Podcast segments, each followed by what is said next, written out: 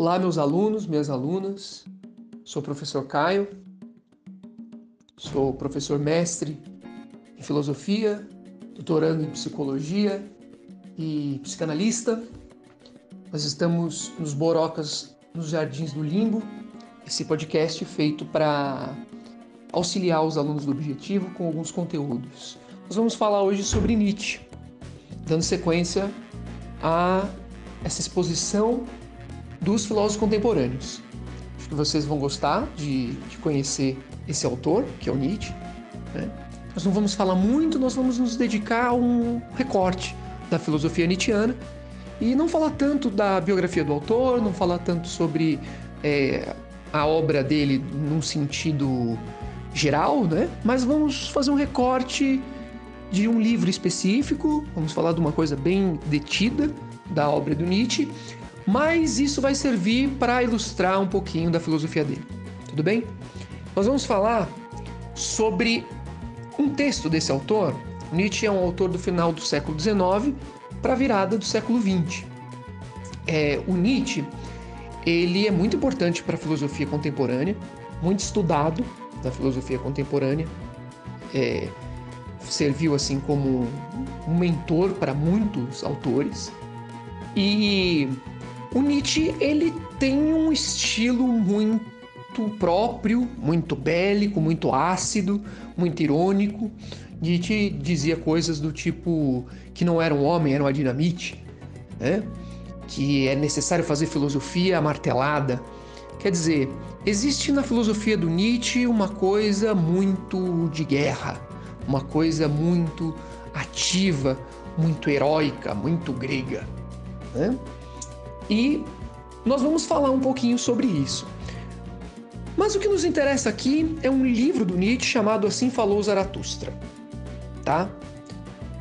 Esse livro, com esse nome super estranho, né, para alguns, é, ele é um livro do qual vai ter uma influência. É, ele tem uma. É, é possível ler esse livro do Nietzsche como sendo uma espécie de de olhar geral da sua obra, porque ele contém muitos aspectos da filosofia do Nietzsche, muitos aspectos. É? É, ele é um livro escrito em 1883, ele é publicado, se não me engano, em três partes. Tá? Ele é terminado em 1885, a publicação. É, e ele é um livro muito simbólico, ou assim falou Zaratustra. Ele tem um estilo que tenta fazer uma espécie de paródia aos escritos bíblicos, onde esse personagem principal, que é o Zaratustra, é um profeta. Né? Zaratustra é um profeta que está trazendo uma boa nova. Nós já voltamos a esse, a esse ponto aqui. Ele está trazendo uma, uma mensagem de renovação da humanidade. Podemos colocar mais ou menos desse jeito. Ele é um livro muito poético também, mas é um livro difícil de ser lido, né? Justamente por esse estilo que não é um estilo científico, né? Não é um estilo é, positivista, não é um estilo da filosofia moderna que explica os conceitos de uma maneira assim muito cirúrgica.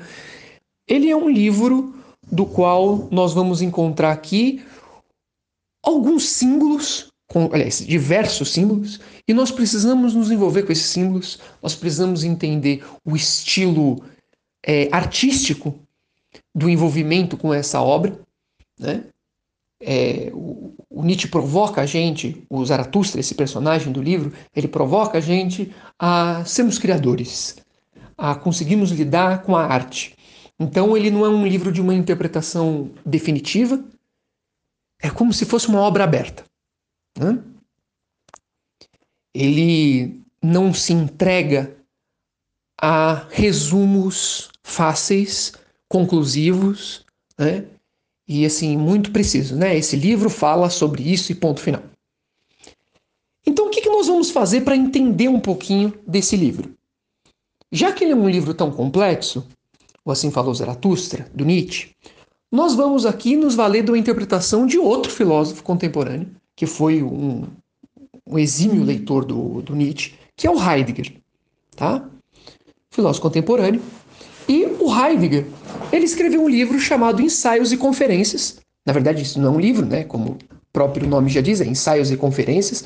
Foram ensaios feitos pelo Heidegger e também palestras, né? Que ele, que ele dá, que foram feitos mais ou menos nos anos 50, tá? É, nesse livro existe um ensaio que se chama Quem foi Zaratustra? E ele, o Heidegger, ele vai explicar, segundo o pensamento dele, quem foi esse personagem central, esse profeta, que é o Zaratustra, do livro Assim Falou Zaratustra, né, do Nietzsche. Então, essa exposição que eu estou fazendo para vocês agora é uma certa releitura do que o Heidegger disse sobre o Nietzsche. Então vamos lá. É... Quem foi Zaratustra? Primeira coisa que a gente tem que entender é que nesse livro do Nietzsche há um profeta que anda fazendo suas. Ele está nas suas andanças, né? E vai conversando com as pessoas e traz ensinamentos para as pessoas. Há lá um texto bíblico, né? Existe uma certa missão profética e esse profeta está então nesse patos, né? Nesse, nessa paixão de trans, passar para as pessoas, transmitir para as pessoas essa mensagem, uma mensagem muito profunda. Zaratustra já existiu na história da humanidade. Segundo a leitura que o Nietzsche faz, Zaratustra ele foi um, um profeta, né? É, persa que foi o primeiro moralista da história. Ele, ele foi o primeiro a dizer que o bem é um deus e o mal é também uma divindade. Né? Se não me engano, tem uma influência muito grande é, esse personagem no maniqueísmo e também no zoroastrismo, que é uma religião que existe mesmo. Né? É, então, o que, que acontece é que esse personagem, o Zaratustra, ele já existiu na história antes do Nietzsche se aproveitar dessa imagem, e ele é um, um, um profeta que diz isso: o bem é um Deus e o mal também. Então, há aí uma passagem muito curiosa. Os deuses da natureza, comumente observados na, nas sociedades antigas, né, na, na história antiga, Aqui há uma distinção. Os deuses não são mais deuses da natureza. Ele é um deus da moral. Os deuses se tornam forças morais, uma força moral, né? E forças morais mesmo. O bem e o mal. E isso são deuses. Né? É... Para o Nietzsche isso vai acarretar uma série de, de problemas e que, e que esses problemas todos eles vão ter um efeito na filosofia muito trágica. Eles vão fazer com que ocorra um fenômeno chamado niilismo. A gente não precisa falar sobre isso agora. Já vai dar. Eu volto a esse tema já já, sobre o niilismo, né? Por que, que o distanciamento da natureza gerou alguns problemas, né? Na verdade, porque o distanciamento da vida gerou problemas para nós ocidentais. É, então, ok. O Nietzsche então está tentando corrigir os problemas da moral. Zaratustra, esse personagem do Nietzsche, é um personagem que encarna essa vontade do Nietzsche de corrigir a moralidade, né? De acertar os problemas que a moralidade deixou. Ok. O que, que o Zaratustra, então, ele nos traz, ele nos fala? É, a primeira coisa importante de a gente saber, aqui já do, do, do, do conteúdo do livro, é que Zaratustra está anunciando a morte de Deus. Que, que significa isso? O que, que significa o anúncio da morte de Deus?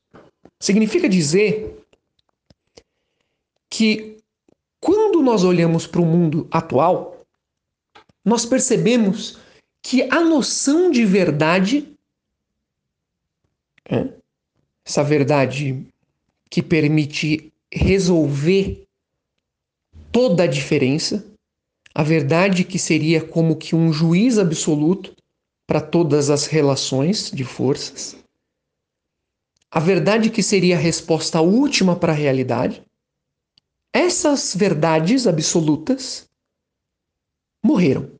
A noção de verdade não existe mais. Né? Isso por uma série de fatores, mas sobretudo porque se percebe que aquele que verdade tem uma intenção desejante por trás dessa verdade. A verdade não é neutra. A verdade ela sempre tem uma intenção por trás dela.